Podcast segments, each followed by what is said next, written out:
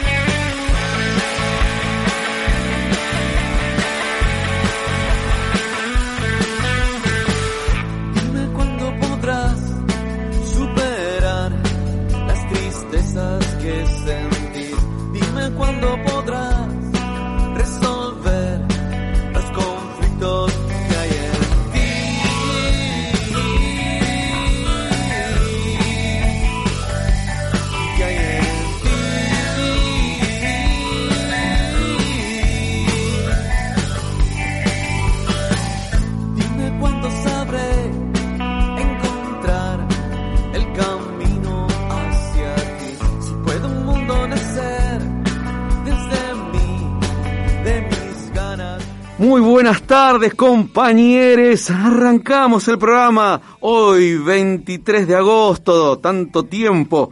¿Cómo están? Estamos iniciando este ciclo de eh, corto, de plenas épocas de elecciones, tratando de ponernos al día con todo después de un año eh, de pandemia. Saben que los que me siguen estamos eh, siempre, aunque sea un, un poquito en la parte del año, estamos como el año pasado, el 2020, de, que fue desde mi desde mi hogar, estuvimos transmitiendo en vivo y ahora volvemos a la radio en el estudio.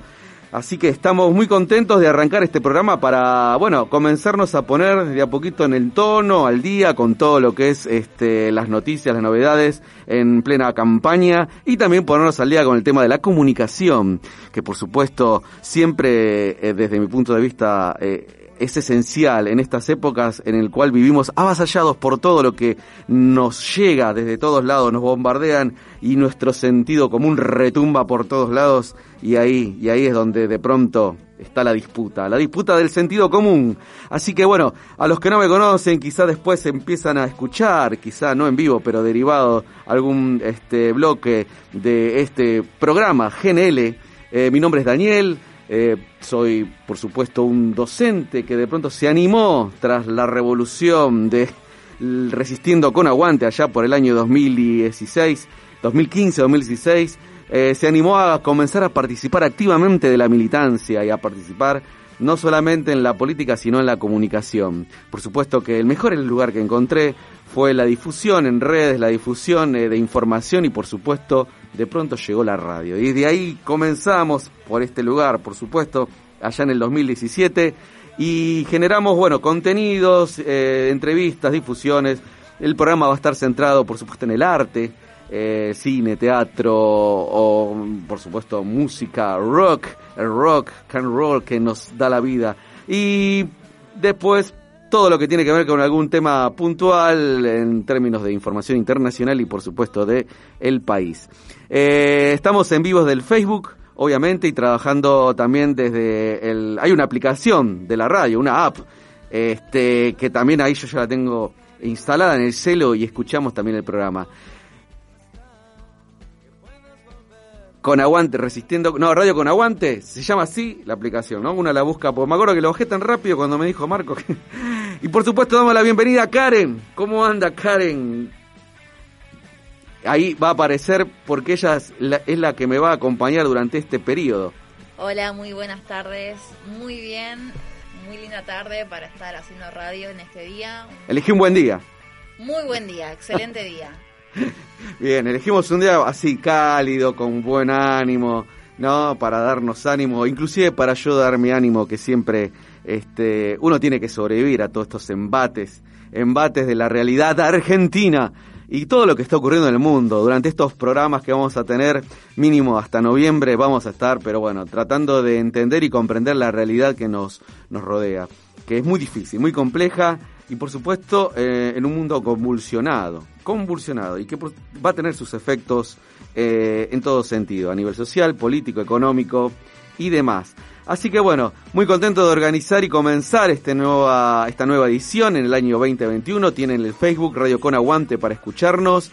Eh, tienen el Instagram de la, del programa GNL que está saliendo en vivo ahora. Vamos a hacer una, una prueba de los diferentes canales de, de difusión y eh, demás. Veremos más qué, qué otro recurso agregamos. Por supuesto, la radio tiene un WhatsApp para los que quieran comunicarse. Y si no me equivoco, y porque todavía tengo vista y de acá lo veo, es el 1126 999 574. Lo dije bien. Karen Asiente, entonces estamos bien. Y listo. Y bueno, y vamos a arrancar, por supuesto, este programa y con uno de los mejores columnistas que he tenido. Este, que por supuesto siempre me acompaña, el señor Javier Sajese. Vamos a darle un tiempito para que se contacte, pero él va a continuar entre las novedades que tenemos. Vamos a después ir avanzando. Tenemos eh, la columna de Javier Sajese, que estuvo con salud de todo el año pasado en plena pandemia, pero también vamos a agregar condimentos sobre la este, situación de la Comuna 5, justamente donde estamos. Eh, no sé si esta está dentro de la 3 o la 5, creo que dentro de la, de la 5. Eh, la radio, ubicada acá en nuestro centro, en nuestro búnker de transmisión. Y vamos a estar, por supuesto, tratando de generar este, la información de la comuna y, por supuesto, lo que pueda llegar a, agregarnos el, compañero Javier Sajese. También vamos a tener una em, eh, columnista de la Comuna 4, vamos a estar también tratando de charlar este, con ella y darnos todas las novedades todos los días de semana. Silvia Aide y, bueno, y vamos a desarrollar más cosas por ahí también durante este programa. Pero ya estamos en comunicación con el señor Javier Sajese. ¿Es así, Javier? Hola, Javi. Hola, ¿qué tal, Daniel? Buenas tardes a todos los radioyentes y radioyentas. radioyentes y radioyentas. Ahí queda bien el es, ¿viste? Sí, sí, sí, no puedo seguir. Porque la E ya existía. Tercera opción. Claro. el neutra. Un día vamos a darle un bloque especial, ya me está dando tema, Javi, para hablar desde, desde el área que a mí, me, por supuesto, me, yo me, manejo como pez en el agua, que es la lingüística. Eh, ¿Cómo estás, Javi? Tanto tiempo. Todo bien. Este, dentro de lo que es esperable para un país en, y una ciudad en pandemia desde hace más de un año y medio. Un año y medio, ¿no? ya, ya, estamos, pero hartos, saturados, pero eh, eh, arrancamos por ahí si querés, ¿no? Eh, ¿Cómo ves vos el, el, panorama, ¿no? El, cómo, cómo a nivel, digo, de salud, de salud pública, ¿cómo, cómo está la Argentina? La, la verdad que en este momento estamos muy bien, porque tenemos una amplia gama de la población vacunada con este primera dosis y buenas primeras dosis, digamos, porque eh, son vacunas que son este con una alta este posibilidad de inmunización con una sola dosis con una respuesta superior al 70%, con lo que este estamos con por ejemplo en Cava hay aplicadas con primera dosis dos millones dos millones y nueve mil. Si uno calcula eh, que en Cava son 3 millones de personas, ¿sí? Mm. Un 20% más o menos la población menor de 18 años, o sea que te daría que 2 millones 400 sería la población total, o sea, el 100% de la que, lo que se iba a vacunar al principio del plan. Eh, claro, es un, es un, buen número. ¿Cómo? No digo que está, está bien el número, digo en términos de, o sea, eh, la, la, idea es mm. que había que vacunar a, a 2.400.000, ese era el 100% que había que vacunar. Estamos a 2 millones dos millones ciento sesenta mil mm. está eh, alrededor del 90%, calculo, ¿no? A, ojo te diría, eso con primera dosis, y hay un millón ciento cincuenta y siete mil que está con la segunda dosis, eso a, para 3 millones es más del 35% de, más del 35, casi llegando al 40% con segunda dosis aplicada. Eh, estamos muy bien, estamos muy bien en ese sentido. El, eh, el problema en, el que estamos es que apareció la nueva cepa. O sea, hay una cepa que eh, la llamamos Delta, ¿sí? Que tiene mayor infectividad, digamos, es, tiene mayor capacidad de contagiar, ¿sí? No es más mortal, sino más virulento. O sea, va, ah Bien, buen punto, porque a veces la gente desconoce, perdón que te interrumpa, eh, que le, como que siempre nos quedamos con el miedo del, de lo nuevo, pero mm, estaría más el problema en eso, en el contagio, decís vos. Claro, es, es mucho más contagioso. De hecho, eh, como para ver cuán contagiosa es, en Australia en un momento dado estaban con restricciones como nosotros para el ingreso de los que se habían ido afuera. Entonces los, los ponían en hoteles, como acá pasó en, en la provincia de Buenos Aires, no así en la capital. Pero los ponían en hoteles de los que llegaban y quedaban, digamos, a cuarentenados hasta que se consideraba que se podían ir. Pero vieron que se empezaban a contagiar entre la, digamos, estaban salían a buscar la comida que les traían en el hotel y el de al lado salía también y se contagiaban uno que no había estado con el otro, o sea que es tan fácilmente contagiable que empezaron a reducir las entradas de de los de, de la gente que estaba afuera para para evitar más contagios.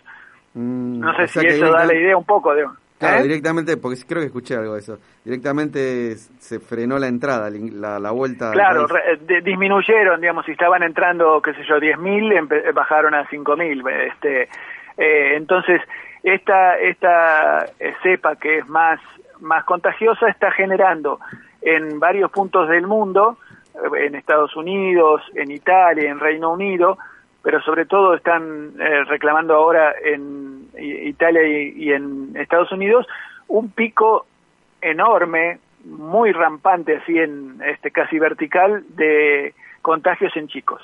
Eh, Los mm. chicos son la población que no está vacunada en casi ningún lugar. Claro. Entonces, son las que no tienen ninguna chance de, de defenderse más que con la inmunidad propia, ¿no? Sí. En general se la estaban arreglando bien, pero al eh, empezar a, digamos, el virus ahora ya encuentra dificultades para contagiar al resto de la población porque está está, está inmunizada la mayor parte en, en estos países. Y entonces empieza eh, a, a, utilizar como huésped a toda la, situación de chicos y bebés y adolescentes. entonces eh, eh, hay estados como este, Texas y este, Florida, que tienen las, las UTI pediátricas llenas ya, saturadas. Y había un informe del, del Hospital Niño Jesús de, Roma que encontraban que de una semana a otra aumentó eh, cuatro veces los ingresos de, pediatría unidad a, a las unidades de terapia. Por suerte, digamos, la mortalidad es baja, pero todavía no sabemos bien cuáles son los efectos a largo plazo. Ya, o sea, hay ya descritos efectos a largo plazo, no sabemos tanto en los chicos porque fueron los los que no estaban tan expuestos, ¿no? Qué, qué, qué, qué interesante, ¿no? Pero qué terrible sería desde otro punto de vista el tema, ¿no? De, de esto, porque claro, no, esa información no, no, no está llegando, esto que vos contás específicamente. O sea, sí, seguramente en los ambientes, pero no como información general. Sí. Claro, sí, muy pocos medios lo, lo comentan. Yo en general voy siguiendo a los informes este, de Aliaga, sigo las curvas más que nada. Él este, por Twitter tiene hace un hilo que lo, lo digamos lo retuitea Nora Bar, que es la este, periodista científica que era de la Nación, ahora está inclusive en el Destape. Este y digamos, en las curvas te pone por edades y cómo van evolucionando los, los contagios. Y la última curva, la de la semana pasada era más peligrosa porque venían, eh, había bajado todos los contagios y a fines de julio empezaron a subir de nuevo, en chicos, mm. de 0 a, a 5, de 8 a, eh, no, de 0 a 5, de 6 a 12 y de, de, 13 a 17. Todos empezaron a, a subir. Eh, esta semana, por suerte, bajó un poquito, o sea que venía descendiendo, subió y ahora volvió a descender un poco. Así que hay que estar eh, atentos a eso, porque eh, buscando en Cava las últimas semanas, vemos que en general estaba bajando, pero la población de 0 a 12 y de 13 a 17 tuvo un pico y volvió a estabilizarse, pero mm. el resto de la población está bajando. Así que hay que eh, mantener el ojo y la lupa sobre esta población. En los chicos, el, los, el efecto o la consecuencia que tiene no está sobre la, mortalidad, la mortandad, sino sobre las secuelas que puede tener? Eventualmente, no no se sabe mucho, sí, digamos, mortalidad también hay, lamentablemente, pero este mm. sí, porque pasa como con los adultos, digamos, si tiene otros factores de riesgo y todo eso, puede llegar a, ser mortal. Pero, digamos, en los controles de terapia intensiva, que eh, lamentablemente en adultos tenían mucha mortalidad, estaban alrededor de, de por momentos 60 o 70% de mortalidad, a veces más, eh, en los chicos eh, está por debajo de, del 15. O sea, mm. la mortalidad es menor en los chicos, pero eh, si después queda con una secuela pulmonar o cardíaca, digamos, esas cosas hay que hay que chequearlas muy bien. Eh, así que bueno, en esa situación estamos. Eh, la, la verdad que, digamos, estamos muy atentos a esto porque esta semana se completó, la, esta semana no, la semana pasada se completó la presencialidad en los colegios. Entonces vino un caudal más importante, muy importante de, de, personas a, este, a circular de nuevo y con medidas de, digamos, de seguimiento más laxas, me parece. Digamos, vos estás más cerca de, los, de las escuelas, así que... Sí, y todo lo que es el protocolo, no, no solamente es insuficiente lo que mandan en la escuela, de ciudad por lo menos y, y, no se respeta el metro 50 para nada. Así que bueno, ya eso, supongo que después haremos algún informe o vos nos darás algún informe, pero eh, es terrible. Eh, ojalá que no pase nada, pero bueno. Este, estamos con Javier Sajés entonces eh, en esta primera columna y, y, comenzamos hablando de salud. No sé si continuamos con salud o, ya, o tenemos algo de la comuna. ¿Alguna novedad, tema de campaña? te comento una cosita más de la de la salud, digamos, la variante, la, la, variante Delta, digamos, la que es esta peligrosa, digamos, en Cava, en la ciudad, ya hay cinco casos sin nexo con viajeros ni, ni con contactos estrechos, o sea que, sería lo que se conoce como transmisión comunitaria. Mm. Esto hace que, eh, digamos, seamos los que tenemos una de las chances más grandes de reiniciar la tercera ola conjunto con Córdoba este porque eh, la verdad que eh, hay 130 casos descritos en, en la Argentina hasta el viernes 13 de agosto o sea que a lo mejor ahora hay un poquito más eh, pero hay cinco que no en, en Cava que no, no, pueden tener una ligazón mm. directa con o que viajaron o contacto de, con esos que viajaron y que estaban enfermos. O sea que eso es un indicio de transmisión comunitaria. Con el dato de esta semana, ¿no? La semana pasada de la muerte del, del, paciente cero sería. Ese es el de Córdoba, ese el domingo y hoy o ayer falleció un contacto de eso también, una persona ah. joven en, en Córdoba, o sea que son dos fallecidos de ese, o sea, peligroso. Bueno, te, te comento como noticias quizás de la, de la comuna, eh, digamos, porque tiene relación mm, donde estamos trabajando en Comuna 5, que hubo una eh, movilización de los vecinos para suspender el asfaltado de los adoquines en la calle Sánchez de Bustamante, que son que es patrimonio este de la ciudad, está declarado, pero como este el gobierno funciona en en parámetros estancos, digamos, la, la, este, la parte de, de vialidad manda a faltar y por el otro lado patrimonio no quiere que asfalten. Eh, bueno, eh, lamentablemente ya pasó en otras veces que los vecinos tuvieron que parar a, a, los empleados eh, del gobierno de la ciudad o los tercerizados que venían a asfaltar en Guardia Vieja y también en Tarija, que eso es en Boedo. Ahora mm. pasó en Sánchez de Bustamante que los pararon a mitad de la a mitad del trabajo. Pero la verdad que este está está bastante alerta todos los vecinos porque eh, con la cuestión del medio ambiente, patrimonio, eh, la verdad que el, mm. el, gobierno de la ciudad está haciendo lo que quiere, vende edificios que son patrimonio de, de la ciudad, para sacar nada más que algo de, dinero cuando no, no, es necesario y, y a falta porque tiene que tiene que usar un presupuesto que tiene o para hacer los negociados que tenga que hacer, vaya a saber uno, pero bueno, eso este eh, eso pasó desde el punto de vista de, eh, de patrimonio. Y también en la comuna se está haciendo, mañana creo que se va a hacer una movilización porque se va a vender un edificio que era, digamos, ya para escuelas y en la legislatura este eh, lo iban a subastar, entonces es eh, están haciendo un reclamo porque necesitamos escuelas en la comuna. En Pringles 340, 340 344. Hay varios edificios, ¿no? Hay varios inmuebles que están, o sea, siendo vendidos. Eh, yo me acuerdo, hay uno acá en Jujuy, eh, va cerca, digo acá, ¿no?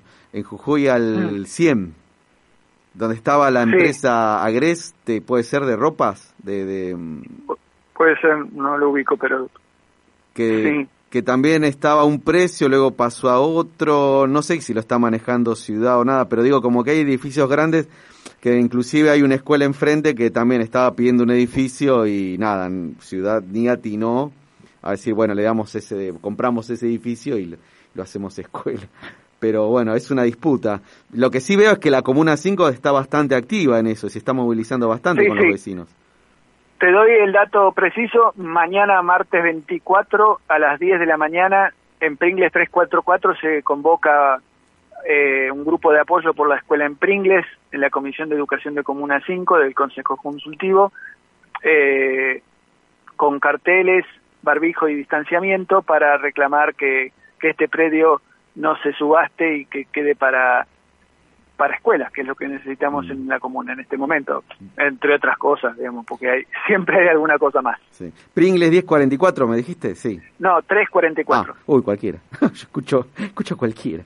No, que la, esta, esta vuelta a la radio me hace escuchar. Tres, Pringles 344, 10 horas, reclamo entonces mañana, por el Mañana martes. Mañana martes. Bárbaro. Bueno, Javi, estamos.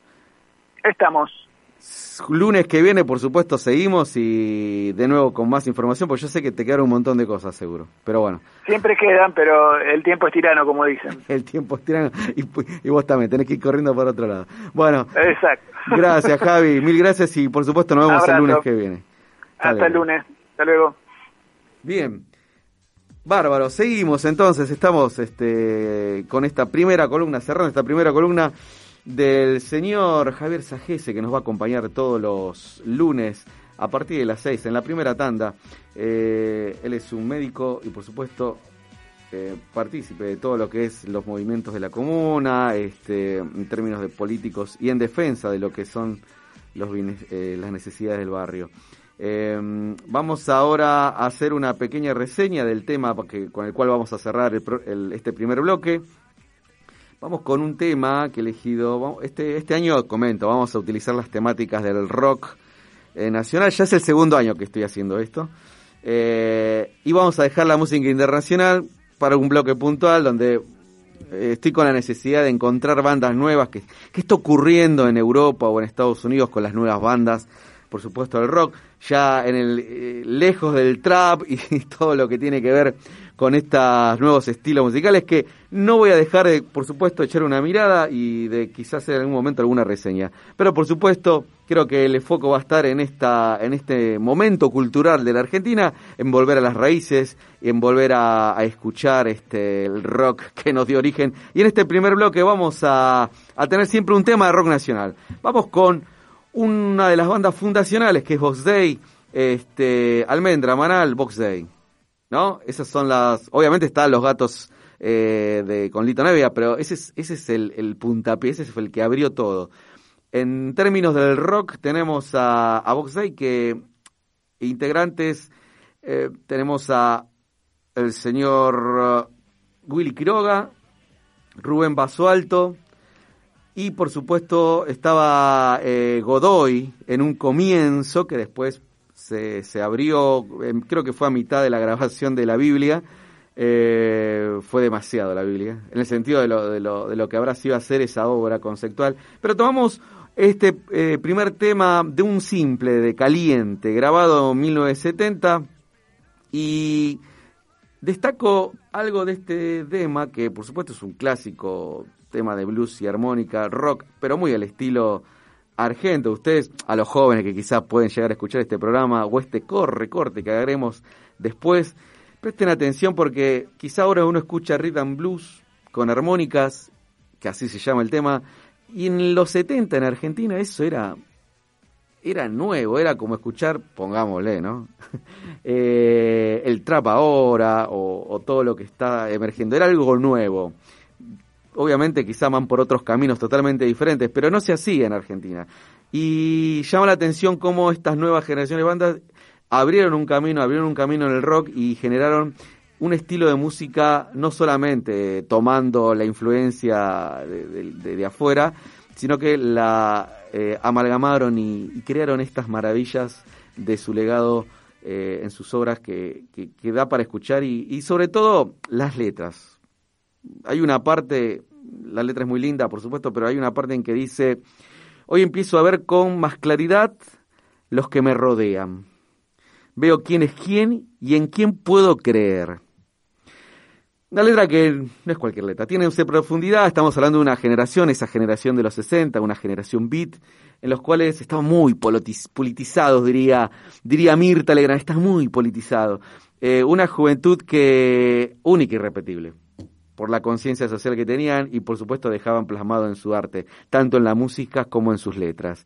Eh, así que, nada, creo que podemos arrancar con este, con este tema y por supuesto darle el cierre a este inicio del programa y por supuesto poniéndonos al día con todo. Gracias por estar ahí. Ya volvemos con Generación Líquida. Vamos con blues, eh, armónica y listo.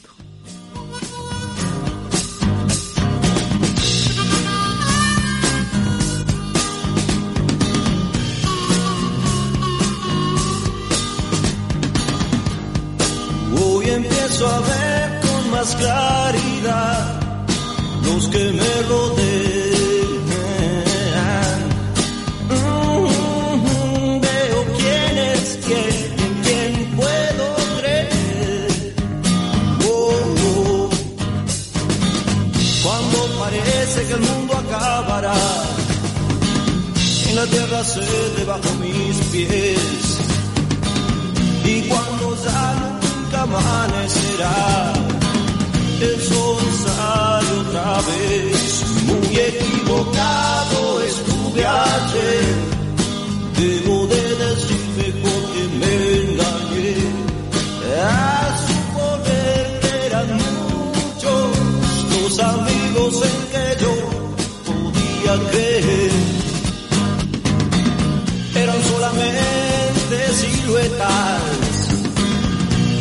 creencias ni fe, eran solamente poses y que aparentaban saber.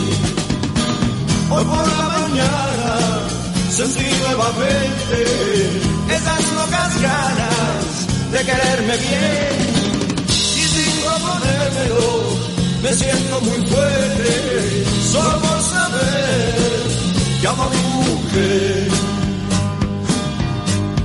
El Dios se me distrajo por un momento y la buena suerte me abandonó.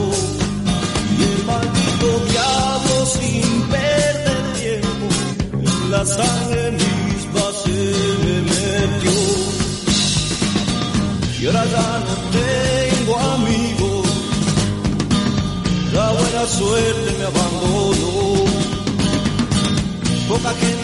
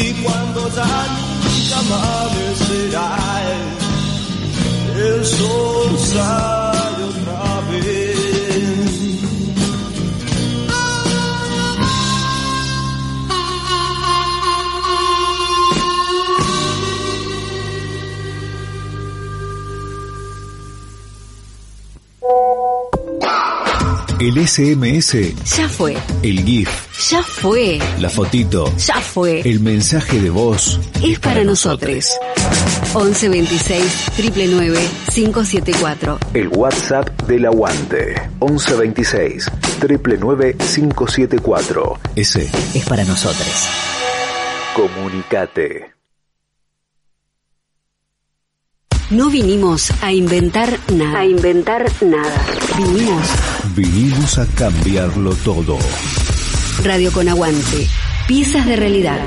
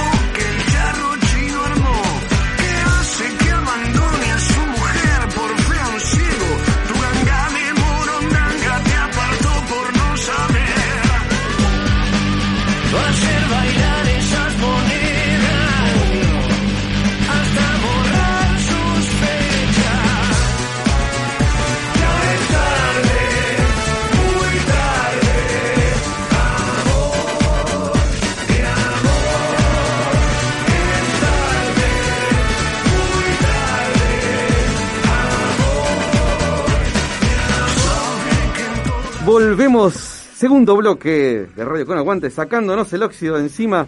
Estamos con GNL entonces arrancando esta, esta, a ver, vamos 2017, 2018, 2019, 2020, 2021, cinco años ya. Uh, un montón. Marco, chequeame eso después, decile a Marco. Ya me estoy poniendo viejo en la radio. Bien, bien, sí, estoy medio oxidado. Acá hablaba recién con la compañera Karen. Tratándome de ponerme al día este, de esta pandemia maldita que nos ha pegado a todos y bueno, y toda la locura de, retomar, retomar el ritmo de a poco, esta normalidad que nos cuesta, nos cuesta arrancar y, y por supuesto a todos nos ha afectado. Eh, a veces eh, uno piensa en, en- en su vida diaria y, y uno charla con diferentes personas y se encuentra con discursos muy raros, este, gente que no, le, no confía en la vacuna o antivacunas, gente que piensa que todo esto es una conspiración o gente que gente que no. Es decir, eh, donde uno choca con la realidad y, uno ve que la otra persona se deja llevar por ciertos pensamientos, ciertos discursos que no tienen ningún fundamento, pero están, están dando vueltas. Y el problema es que el otro día charlando con un este con un compañero, un colega que un poquito tiene que ver con que no, a ver, la última pandemia fue en el 2000, en 1918, o sea, hablando de la gripe española, ya pasaron 100 años. ¿Alguien se acuerda? había testimonios, videos y era otro mundo, no había.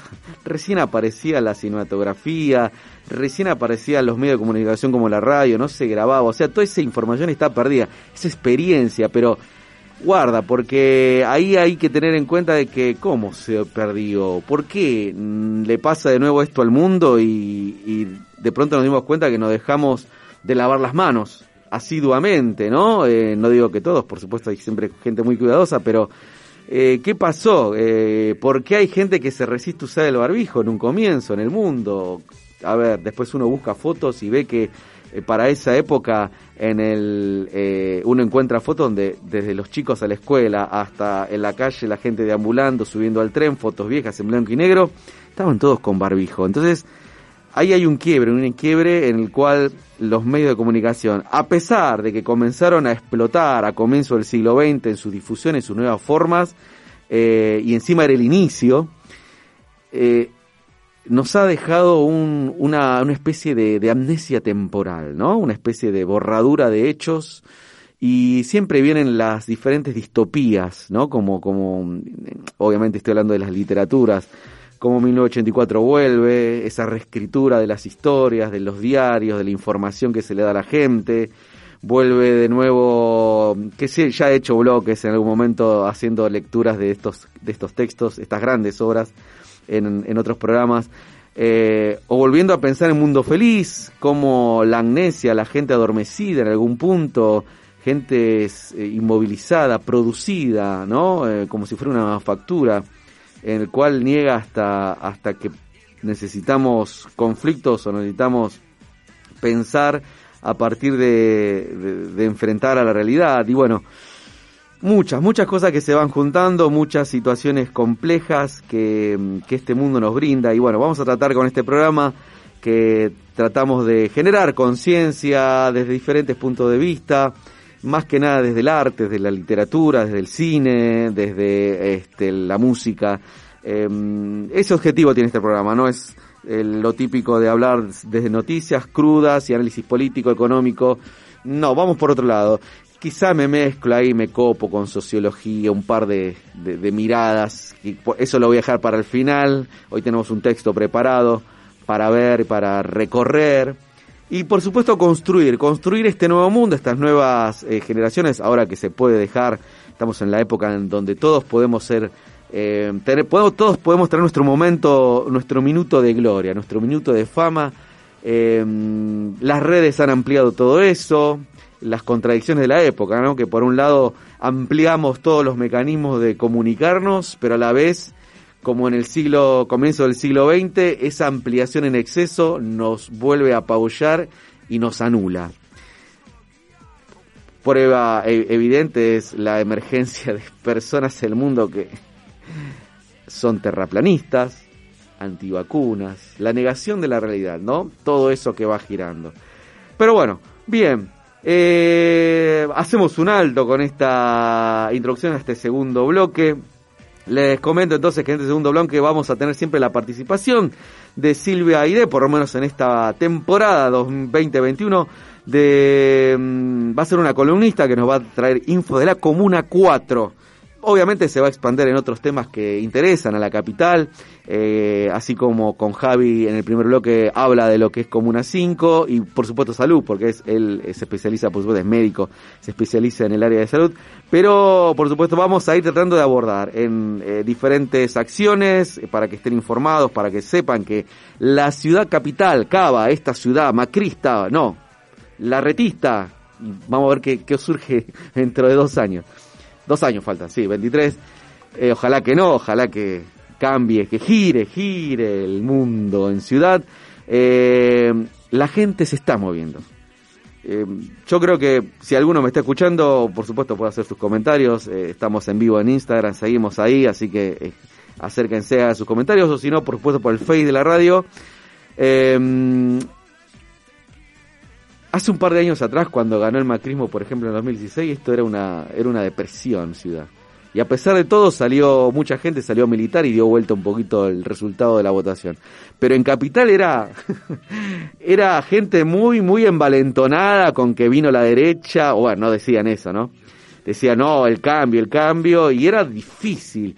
Pero ahora bastaron cuatro años de macrismo, que nos hizo pelota a todos, y en Capital, bastante, diría yo, sobre todo a la clase media, esta que, que se cree que, que es el estereotipo de Doña Florinda, ¿no? En, la, en el Chavo, que se cree lo que no es, ¿no? Y, y bueno, la ha golpeado, y evidentemente han cedido un poquito a sus a sus este, ostentaciones eh, políticas y se está abriendo un paso. Ha, ha, cambiado el escenario, hay mucha conexión, la gente no te va a reconocer que votó al gobierno anterior, pero ya no está tan, tan eh, eh, con sintonía. Lo único en contra es que la juventud y algunos están volcando a la fucking ultraderecha. Porque claro, la despolitización, el odio, el decir, bueno, no creo en nada, porque al final son todos iguales, y ahí nos metemos en un terreno terrible. Ahí tenemos una batalla grande en el sentido común y vamos de, seguramente de a poquito armando discursos que nos vamos a contagiar todos. Jaja, chiste de la pandemia. Nos vamos a contagiar todos en el sentido optimista, no tan negativo como el otro.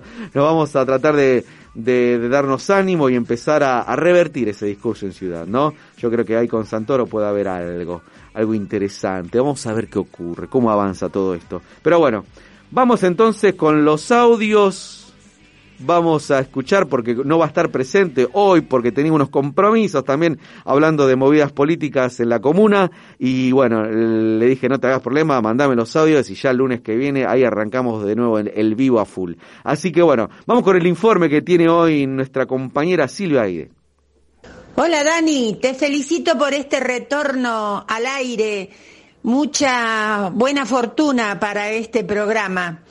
En este primer contacto que tenemos, que vamos a hablar mucho de la ciudad y de sus comunas, te cuento que el tema que ahora está muy candente es eh, el proyecto de costa urbana. ¿De qué se trata costa urbana? Es el antiguo predio de lo que iba a ser la ciudad deportiva de Boca, que en los 90 fue una gran estafa, hubo muchos, mucha gente, muchos socios de Boca que habían aportado, pusieron sus dinerillos, bueno, y hubo una gran estafa, después fue ese terreno comprado por IRSA, con la legislatura le autorizó a que sean fines deportivos. ¿Por qué? Porque está en la costa del río, eh, ahí en el sur de la ciudad, y son humedales, no se puede construir ahí ahora que hablamos tanto de humedales, ¿no? Con todos los problemas del cambio climático y demás, cómo estamos aprendiendo de todos estos temas. Bueno, eh, y resulta que ahora surge este proyecto impulsado por la ciudad para construir como una especie de barrio, barrio náutico, un poco siguiendo la línea de lo que iba a ser Costa Salguero, que ahora está frenado, edificios de 45 pisos, una locura, una locura total. Por supuesto, eh, tiene al lado un barrio que es el barrio Rodrigo Bueno, que es un barrio de, de trabajadores que la gente lucha para mejorar eh, tiene, por supuesto, que hacerle muchas instalaciones para tolerar una gran cantidad de personas viviendo ahí. Equipamiento, como se llama. Equipamiento quiere decir cañerías para el agua, para las cloacas, etcétera, etcétera. Eh, es un proyecto sumamente controvertido y el Consejo Consultivo de Comuna 4, ya en su última reunión del mes de agosto, lo rechazó eh, del mes de julio, perdón, era la última semana del mes de julio. Lo rechazó porque en la comuna hay, eh, hay muchas otras necesidades. Este proyecto cae como muy descolocado. Bueno, la sigo en otro. Y como ahora ya tenemos gimnasia en, en, rechazar, en esto de rechazar proyectos de barrios privados, eh, como fue lo de Costa Salguero, de que todo el rechazo empezó fines del 2019 y siguió todo en 2020. Hubo bicicleteadas, carteleadas, aún en pandemia con muchos cuidados. También hubo una audiencia pública por Costa Salguero a la, en la que participaron 4.000 ciudadanos. Fueron audiencias públicas que se hicieron eh, por, por vía online eh, y cada ciudadano le otorgaban un día y un horario y, y- y, eh, re- expresaba su rechazo. Eh, por supuesto, como era, fueron tantos, duró como dos meses y medio, tres meses, no me acuerdo. Bueno, y después hubo juntada de firmas y se hizo, se firmó, se apoyó una iniciativa popular de rechazo. Bueno, ahora como ya todo eso pasó con Costa Salguero, ahora empezamos mucho más rápido para hacerlo con Costa Urbana, por supuesto. Entonces ya empezaron estas movidas de bicicleteadas, carteleadas, este, la gente ya se conoce, ya tiene los chats más activos y, va a haber mucha, mucha movida con este sentido porque eh, la ciudad de Buenos Aires no puede soportar Primero que los barrios privados están prohibidos por ley y segundo que no es un lugar donde se pueda albergar un montón de gente. Eh, hay mucho por hablar en este tema. Bueno, Dani, te deseo mucha suerte en, en este nuevo ciclo que iniciás y nos seguiremos comunicando. Te mando un abrazo enorme a vos y a todos tus seguidores. Bien, excelente, Silvia. Este, un informe completo y por supuesto ella está muy, muy informada sobre todo este tema de lo que está ocurriendo con este ensañamiento que tiene eh, la reta, obviamente un ensañamiento no, no casual, porque hay mucho negocio detrás de él y él está con la inmobiliaria, está moviendo un montón y como tiene esta mayoría automática en, el, en, en la legislatura, avanza, lamentablemente. Un poquito el objetivo de estas elecciones tiene que ver con eso, a ver si podemos darle vuelta a ese, esa composición en la legislatura y comenzar a poder frenar, frenar eh, todo esto que mm, hace sin ningún tipo de, de, de, de, diría, para que quede, suena más lindo vergüenza que vergüenza. Eh, eh, este señor, eh, acá el jefe de gobierno de la ciudad, que es hacer negocios, simplemente y crudamente hacer negocios, lo, y lo ha logrado de una manera eficaz, por hablar en términos propios del mercado porque ha podido avanzar con un montón de cosas, este, desde hacer a cada rato el pavimentado de las de las calles de ciudad, que eso es un negocio eh, totalmente instalado en estos 12 años eh, durante el gobierno eh, del PRO y bueno, todo lo que es ca Cambiemos y Juntos por el Cambio. Y como también el tema de la venta de los predios públicos. Como decía recién, la gente se ha movilizado un montón en estos sectores. Eh, como así también, por ejemplo, cuando pasó el tema del el cierre de las escuelas nocturnas, la movilización también en cuanto a los hospitales, cuando quieren hacer el 5 por 1. Hay antecedentes. Han pasado cuatro años en el cual la ciudad se ha movilizado, se ha generado esta construcción mínima, o, por, o quizá no tanto, quizá uno, uno no puede verlo desde, el lugar donde está, ver cómo de a poquito se va armando una, una comunión en capital, donde la desigualdad y que, que es quizá lo más palpable, ¿no? La desigualdad se ve, se ve y ya es algo que por más progreso que hablan de la venta y que digan que la mejora de la ciudad está, después de 12 años es imposible que ya no comience a visibilizarse, es imposible, no se puede tapar todo eso. Y con la pandemia se ha expandido más, sobre todo con este lamentablemente con el aumento de gente en la calle que hay eh, en los comedores, en las comunas, diferentes comunas donde están los centros culturales o las cooperativas, ayudando a las personas a, con una comida del día. Eh, es terrible, es terrible, eh, pero bueno, es, es capital, no, no estamos hablando de otro lugar eh, en, particular, sino que es capital. Así que bueno, estamos con esta movida, no a las torres, sí a los humedales. Y por supuesto que los carpinchos han sido la nota de la semana en el cual han hecho lo que no han hecho la gente de, que, siempre habla de derrocar al capitalismo.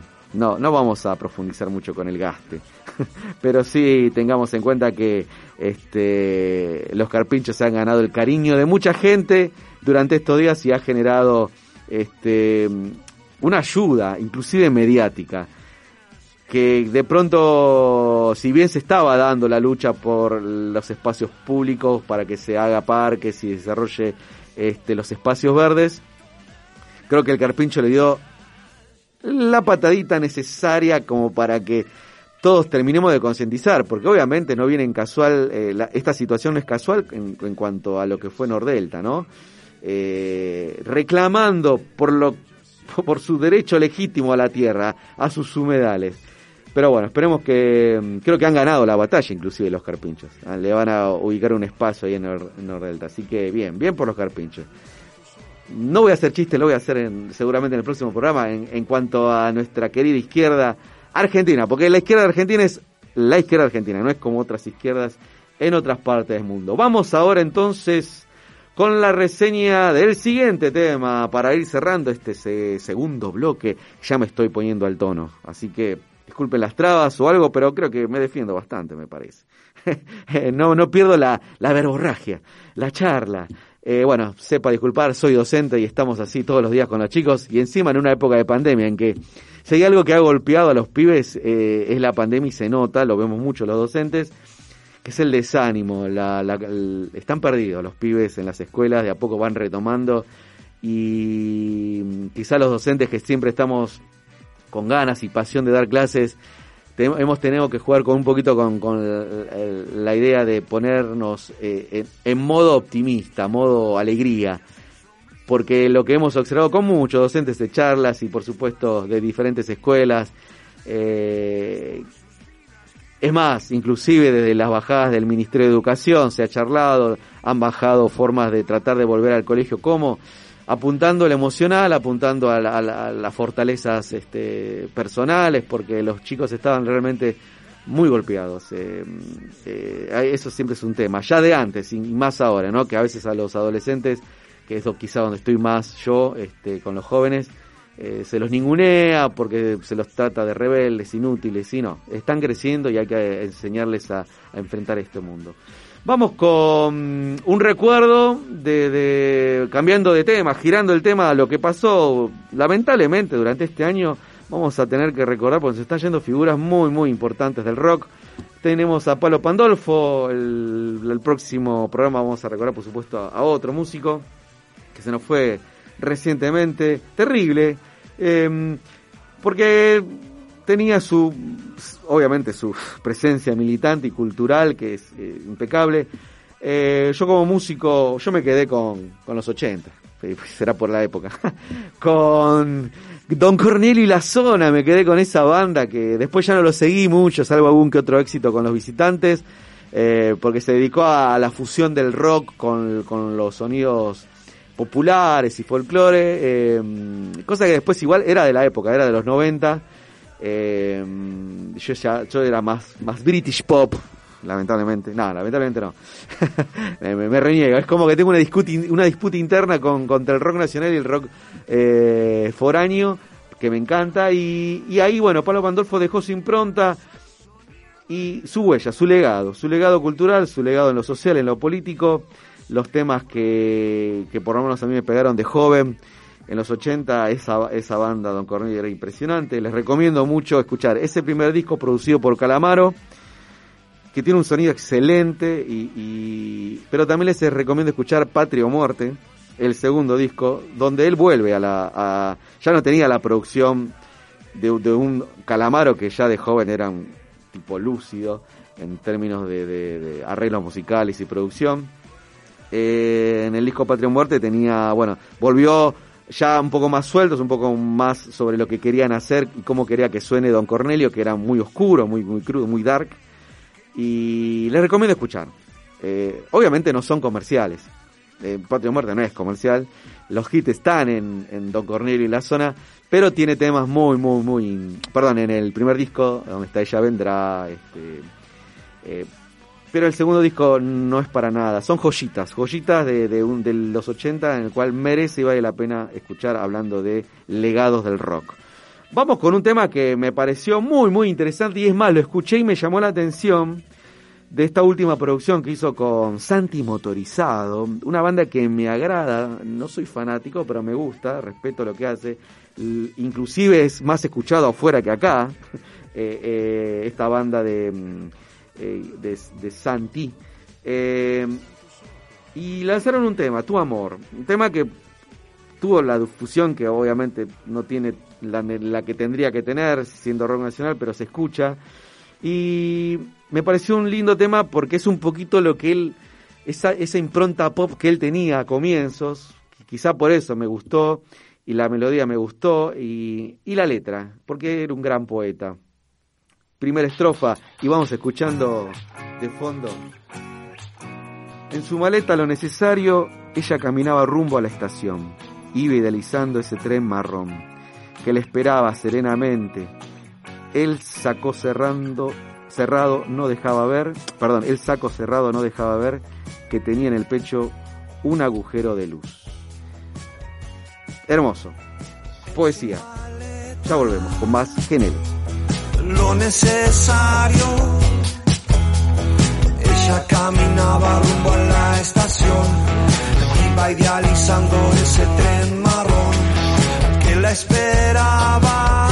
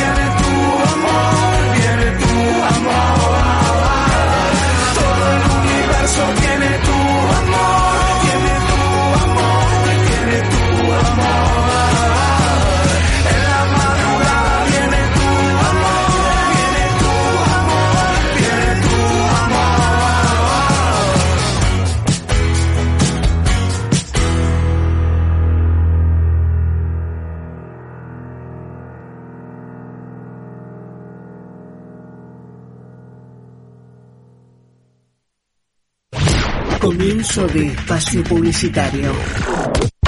Bienvenidos y bienvenidas a Nuestra América, Centro Cultural. Vení a conocer diversos talleres artísticos, aprendí idiomas y bailá en las peñas compañeras. Estamos en el barrio porteño de Almagro, Perón 3390, Ciudad Autónoma de Buenos Aires. Vení, conocenos, conocete. Nuestra América. Cadero, Cámara Argentina de Radios Online. Una nueva sociedad exige nuevos medios. Nuestra misión es desarrollar, capacitar y profesionalizar las emisoras online de la República Argentina. Adherite a Cadero en www.cadero.com.ar. Esto es lo que pasa en Radio con Aguante. Cualquier, cualquier propuesta política necesita generar un relato, un sentido, eh, un sentido final de lo que se quiere hacer. Me parece que para consolidar una propuesta política, el conjunto de la ciudadanía, que también son audiencias, necesita saber hacia dónde vamos, tienen que hablar de eso. Y todo esto es, evidentemente, es un, un proceso social. No hay un, no hay un solo sentido circulando hay un entramado de sentido, pero ese entramado de sentido tiene que ser guiada por una, una idea de gestión, una idea de proyecto. Es muy difícil caminar si no sabemos hacia dónde vamos. Y la, la comunicación de la gestión de gobierno tiene que decir eso, tiene que decirnos hacia dónde vamos. ¿Lo escuchaste? En Radio con. Visita radioconaguante.com.ar Piezas De realidad. Dante Palma presenta su nuevo libro, El gobierno de los cínicos, políticos y periodistas mentirosos, democracias idiotas y jóvenes que rezan, Facebook o muerte, todo en el libro más audaz y polémico de Dante Palma. El gobierno de los cínicos, la radiografía sagaz del mundo en que vivimos, disponible en todas las librerías del país. Publicó Ediciones Sicus. Fin de espacio publicitario. Volvemos. ¿Estamos? Sí, estamos. Nos estamos conociendo con Karen en este ida y vuelta de operador, locutor, operador, locutor. ¿Cómo, cómo siente que le va, compañera? Bien, bien, bien, bien. Acá hace las señas. Estamos, bueno, retomando, por supuesto, como saben, desoxidándonos de esta ausencia que se hizo bastante larga porque a veces o arrancaba en agosto o arrancaba, es más, creo que arrancaba en abril, pero se fue corriendo todo y con la pandemia peor. Este, así que bueno, vamos a ver eh, cómo siguen estos estos próximos meses. La idea es ponerle onda, tratar de generar generar el espacio de militancia, por supuesto, a la manera en que mejor quizá nos puede llegar a salir. O por lo menos, como dirían, con la mayor sinceridad posible, que es lo que está escaseando en esta época, este, dentro de ciertos sectores, tanto sociales, no solamente políticos. Eh, la sinceridad. Pero bueno, acá tenemos en, desde el estudio, tenemos inclusive una pantalla este, en el cual podemos ver C5N. Y bueno, y hay, informes, estaba recién el señor este, Majul dando vueltas. Y me acabo de acordar que no prendí el, Instagram. Pero ahora, lo voy a hacer, voy a hacer un alto y voy a hacer. Pero bueno, eh, vamos con... ¿Vio? De a poquito voy, me, me estoy acomodando el lugar porque, ah, tampoco dije, este es un estudio nuevo, nuevo. ¿no? Este es un estudio en el cual yo, antes, cuando, antes de la pandemia, eh, vine a un lugar donde éramos del lado derecho. Si uno, ubíquense, imagínense un espacio. Del lado derecho, eh, donde está la operadora, era el estudio. Y ahora no, ya no. Se ha ampliado y me parece excelente. Exactamente. Ha, ha quedado de, maravillas, de maravillas, coño. Este, ha quedado un espacio muy lindo, muy amplio, así que muy lindo el estudio, felicitaciones entonces a, a los que le hacen el aguante acá, bueno, los que hacen el aguante, no, los que hacen el radio con aguante eh, todos los días y por supuesto le ponen su inversión de tiempo, económico por supuesto, pero eh, hay que ponerle ganas, a, hay que estar en, este lugar, no, no es algo gratuito. Lo importante es que digamos, bueno, he invertido bien mi vida, ¿no? Llegar a cierta edad. Usted que joven, Karen, ¿no? Cuando llegue un par de años va a decir, bueno, he invertido bien mi vida, tiene que lograr eso. Este, por lo menos para decir, bueno, listo, hagamos otra cosa. Pero bueno, bien. Eh, estoy pensando en cómo para encender el Instagram y avanzar. A ver, eh, yo lo que tenía ahora, si mal no recuerdo, era hablar sobre, ah, sobre una noticia. Estábamos con la sección, estamos en la sección mm, eh, Culturas con Aguante, en el cual vamos a hablar de... ah, no, no, no, perdón, perdón. Cultura con Aguante fue lo que, lo que va a venir después. Lo que tenemos ahora es un panorama internacional, agenda, agenda con aguante internacional, ¿vio? Eso ya, ya me descoloqué, pero usted sabrá disculpar, señor oyente, que está, o puede no estar del otro lado, pero bien. Vamos a, a tomar un tema muy puntual que tiene que ver con lo que ha ocurrido con el señor Macri Cat, eh, lo que nos ha dejado, ¿no? Lo que nos ha dejado en algún punto este señor. Dice, esto lo saqué de Telam, tiene que ver con Bolivia, sobre ese golpe de Estado que nunca se hizo cargo, que ocurrió y que todos sabemos que el gobierno de aquel momento estaba involucrado. Pero bueno, nos faltaban las pruebas y ahora están. Eh, y se va dando mucha información. Vamos a leer un breve texto de Telan en el cual eh, un informe que salió el 19 del 8, hace poquito, sobre las novedades que hay en el golpe de Estado a Bolivia en el 2019. Título. El gobierno consideró aprobada la participación de Macri. El gobierno consideró aprobada la participación de Macri en el golpe de Estado en Bolivia en 2019. Ese es el título. Mediante un escrito firmado por los ministros de Seguridad y de Justicia y la titular de la FIP, se sumaron pruebas de que el contrabando de armas fue decidido y coordinado por el expresidente. Se agrava la situación de Patricia Burlich, Oscar Aguat y Gerardo Otero. Y se incorporaron imputaciones contra Marcos Peña, Jorge Faurie y Fulvio Pompeo. El gobierno consideró probada la participación del expresidente Macricat en el golpe de Estado cometido contra Evo Morales en Bolivia en 2019 y amplió su denuncia ante la justicia con la presentación de documentos y registros oficiales sobre reuniones mantenidas en la Casa Rosada por funcionarios de Cambiemos en los días que se gestionó el traslado ilegal de armamento al país vecino, atravesando, atravesado por una forzosa crisis institucional. Eh, es grave en todo sentido. Primero, la gravedad que tiene a nivel internacional, que un gobierno democrático, republicano, en defensa de los valores, eh, que a pesar de todo lo, niega, los funcionarios lo siguen negando, con evidencia comprobada, con documentación, se ha comprobado esta participación. Por un lado, por, por triste que sea, abre un camino a este a esta injerencia, ¿no? A esta injerencia de un estado frente a otro.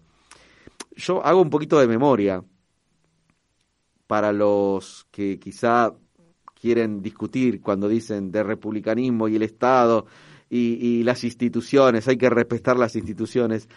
En los orígenes del Estado, allá por el 1600, 1700, en esa construcción de, de lo que era el Estado, el Estado-Nación, eh, y la conformación de gobiernos de repúblicas, la idea se basaba en que el Estado se conformaba principalmente en relación de defensa de un territorio, de defensa por el ataque de otros, ¿no? Desde el externo, desde otros estados.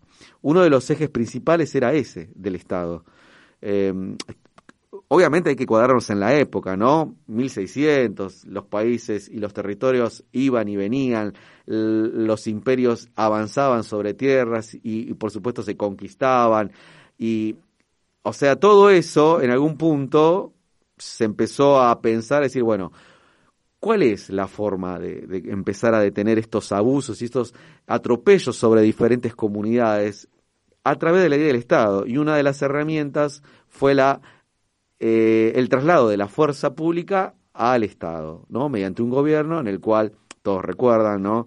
Este, el Leviatán y todo lo que esa idea de, que de a poquito se fue construyendo y llevó varios siglos comenzar a bajar la idea a las nuevas sociedades.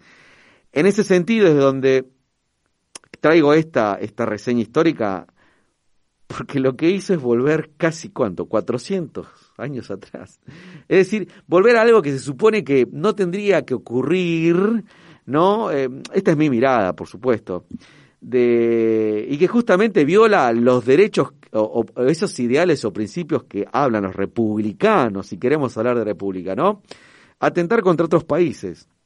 Por supuesto, los modos son nuevos, ya no lo hacen con invasiones como los hasta ahora y hasta hace poco también, inclusive Estados Unidos se retiró de Afganistán, ya que está de paso, que era el único que lo hacía y, sabiendo que son mecanismos de antaño. Entonces, es grave eso a nivel internacional, pero también a, a nivel sociohistórico.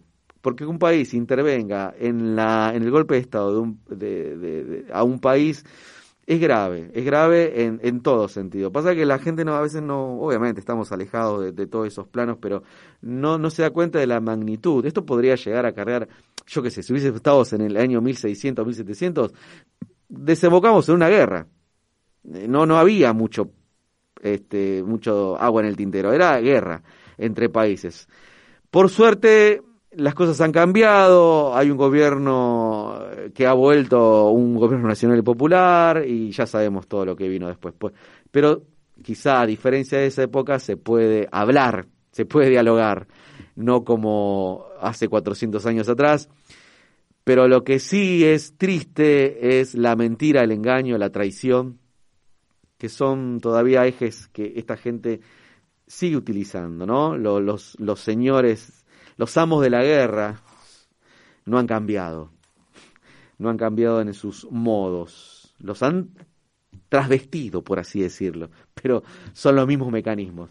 Eh, seguimos leyendo un poquito más. Los documentos oficiales encontrados en las últimas semanas dan cuenta de hechos que refuerzan lo oportunamente denunciado. Fue Mauricio Macri, el expresidente de la Nación, quien ordenó y organizó en forma directa la maniobra de contrabando. Sostuvo el escrito firmado por la ministra de Seguridad de la Nación, Sabrina Frederick, la titular de la FIP, Mercedes Marcó del POM, y la ministra, perdón, y el ministro de Justicia, Martín Soria, según el texto al que tuvo acceso eh, Telam. Por último, para ir cerrando este informe, en su presentación el gobierno amplió la presunta responsabilidad a tres actores de la gestión macrista, porque obviamente Macri no estuvo solo en todo este armado. El ex jefe de gabinete Marcos Peña, Marquitos, el ex secretario de Asuntos Estratégicos de la Nación, Fulvio Pompeo, no estaban en la denuncia inicial, y el ex canciller Jorge Faurie para entender que la nueva información aportada agrava la situación de los tres. Por supuesto, todas estas maniobras no se hacen solos en soledad, tiene que ver con un tejido, un armado, el famoso ya de, desde el lawfare, que es algo interno, pero también en términos de quizá, quizá, porque más allá de lo terrible que fue esto, esto abre un antecedente de lo que puede llegar a ocurrir después. ¿no? Ojalá que no, ojalá que se frene, ojalá que los países comiencen a tomar medidas, a estar atentos, eh, como le pasó a Evo, que en un momento él, luego de todo lo terrible que vivió, eh, hizo confesión, no, no lo vi venir, dijo en un, reportaje de lo, de lo que pasa, pero bueno, eh, no, quién sabe, estar ahí, estar en ese momento, estar atento, no, son tantas cosas que se tienen que tener en cuenta y, y, quizá, bueno, eh, el enemigo está, e, ese maldito enemigo que no tendría que, estar, eh, ese traidor o ese esperando que uno baje la guardia para meterse.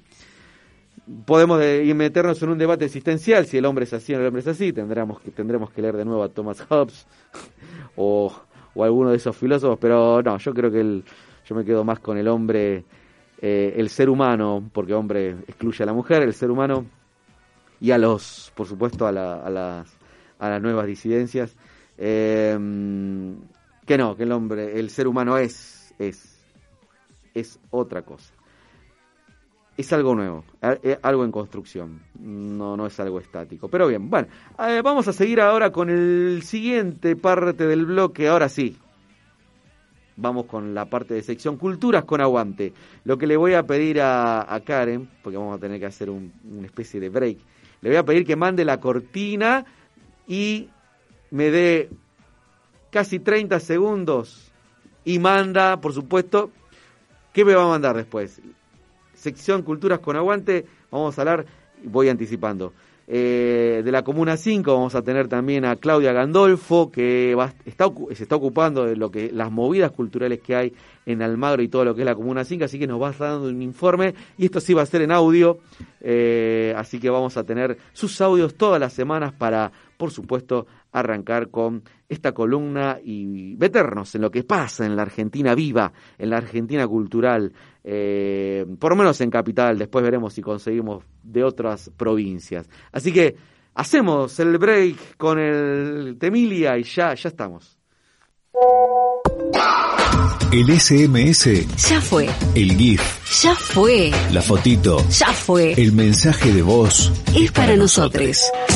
11 26 999 574. El WhatsApp del aguante. 1126 999 574. Ese Es para nosotros. Comunicate.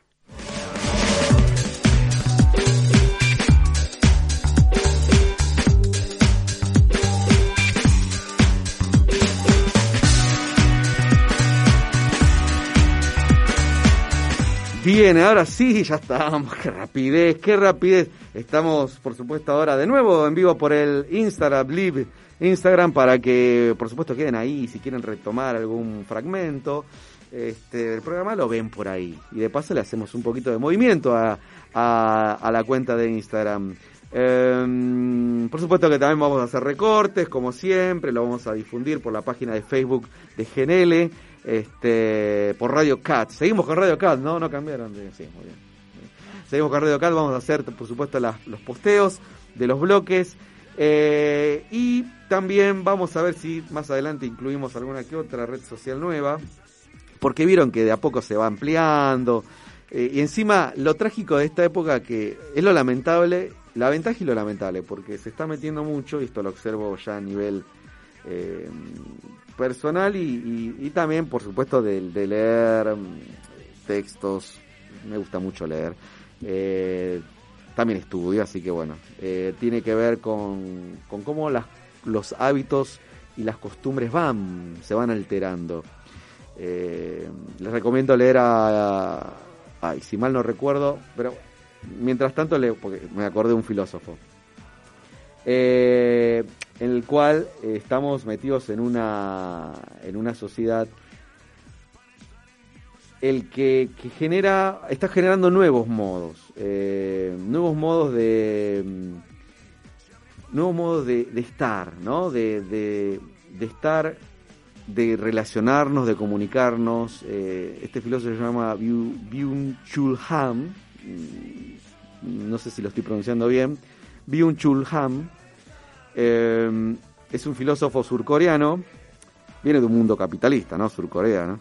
Pero es muy interesante, es muy interesante sus textos, es un anti-redes, un anti, un anti tecnología. Eh, podríamos decir que, yo qué sé, nada, que es un comunismo extremo. Eh, pero no, es muy interesante, sus textos están, por supuesto, siendo difundidos. Hay cosas para disentir, pero hay cosas interesantes. Por supuesto, siempre hay que leer todos los autores que uno puede, si es que le interesa la temática. Y habla de, que estamos viviendo un extremo, un extremo del consumismo, una forma extrema de, de, ver el mundo. Y hay un eje de lectura que es eh, la autoexplotación, ¿no? Obviamente esto viene de miradas marxistas, pero él la profundiza en una actualización sobre la época de esta eh, capitalismo tardío, eh, neo- el neoliberalismo como cultura dominante que ya se está requebrajando porque se está resquebrajando, por supuesto, su imperio. Eh, Estados Unidos, que de a poquito ya se está desarmando, pero bueno, después retomaremos esta charla sobre lo que ocurre en Estados Unidos.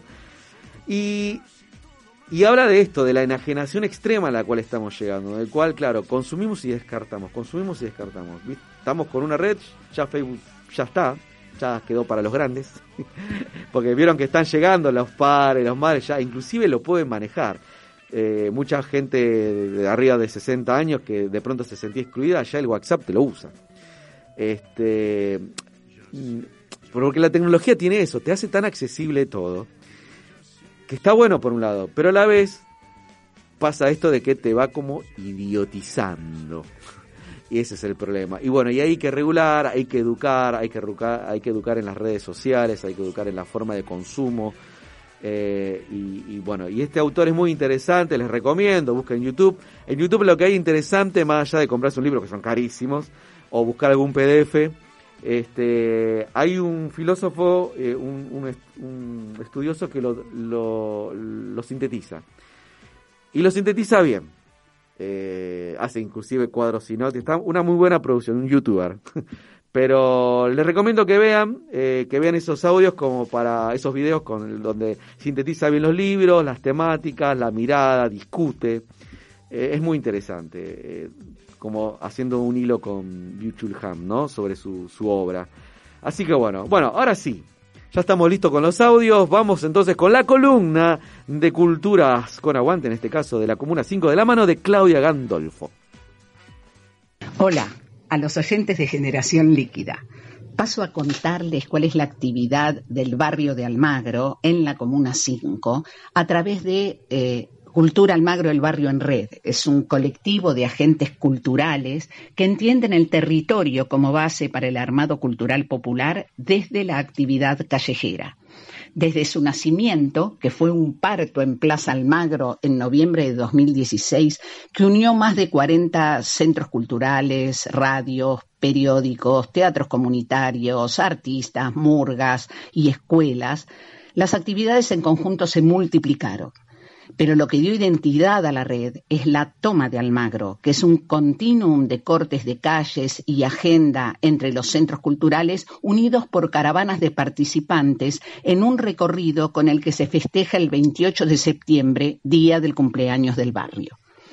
La crisis económica primero y la pandemia desde 2020 fueron un desafío constante y generaron la reconversión de los espacios en almacenes y ollas solidarias, en nodos de distribución de los productos de la Unión de Trabajadores de la Tierra y de productores comunitarios, que pasaron a ocuparse del sostén comunitario dejado vacante por el gobierno de la ciudad de Buenos Aires.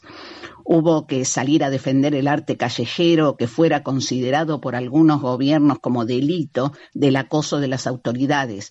Hubo que defender la memoria con las baldosas que se encargan del testimonio del barrio. Hubo que resistir el traslado de la escuela de cerámica y allí la red se fue afianzando y engrandeciendo. Como dice nuestro documento fundacional, si bien la cultura no se carga dentro de la información genética, se puede considerar que el ADN cultural no solo se adquiere de los antepasados, sino que se nutre de contemporáneos, se construye, se subvierte y desintegra con nosotros como testigos mudos o como protagonistas. La cultura es como un tejido vivo que se adapta a la coyuntura y sus contingencias. Si está bien nutrida, crecerá y dará frutos. Si se la ahoga, se hace anaeróbica, subterránea, resiste como una espora, no muere y se hace virulenta. Cultura Almagro resiste y espera el momento de crecer y dar frutos.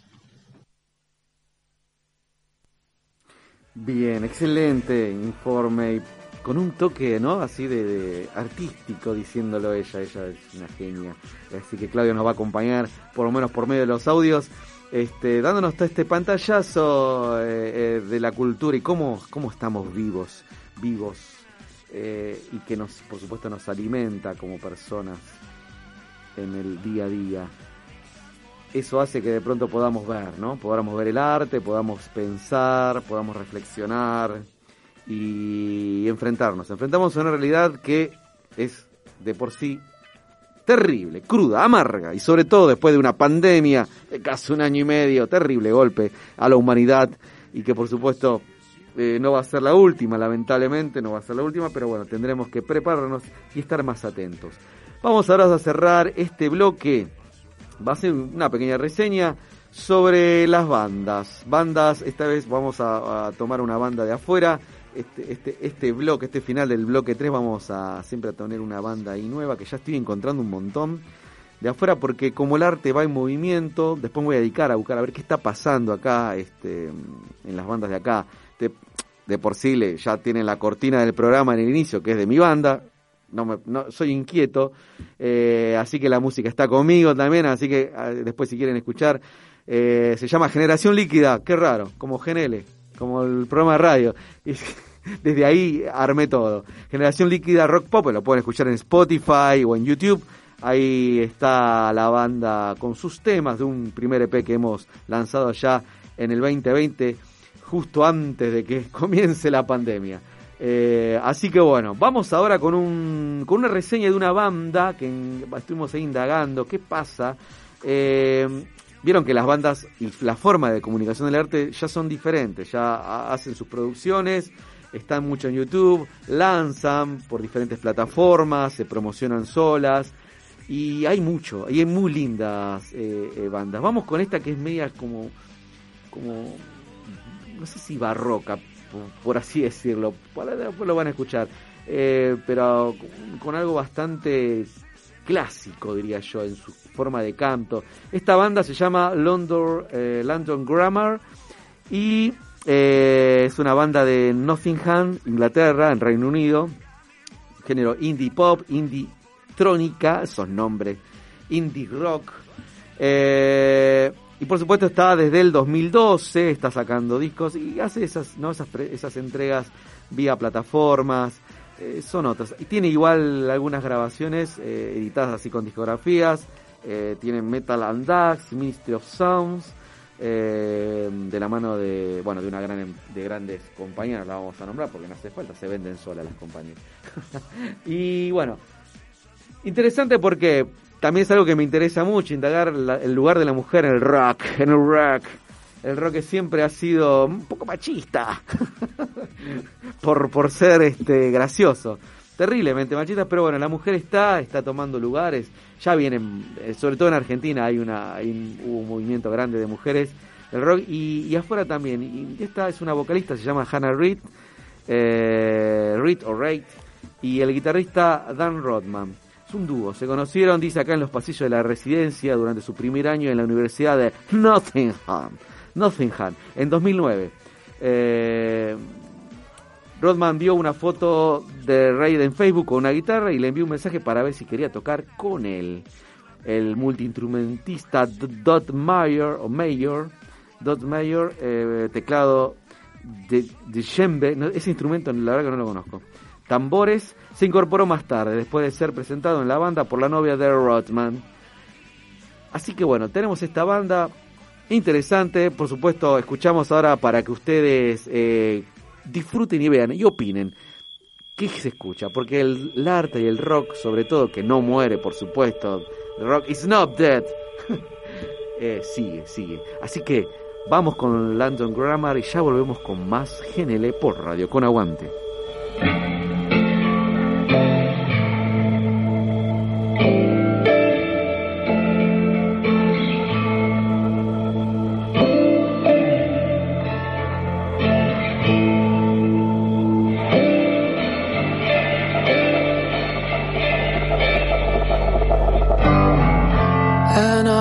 That you find it all that you need. I hope that you stay young and wild and free. You'll have America. And I hope that you're better than all of your friends. I hope that they hold you until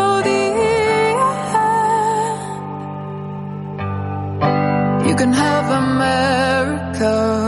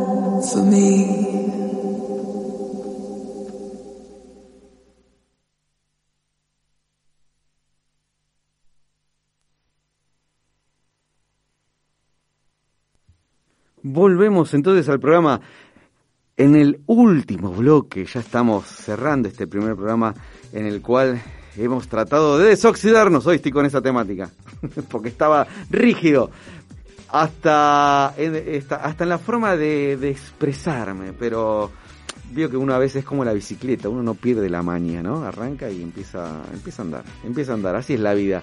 Le voy a hacer una pregunta, Karen. Primero, ¿cómo le está pasando? Muy bien. Excelente.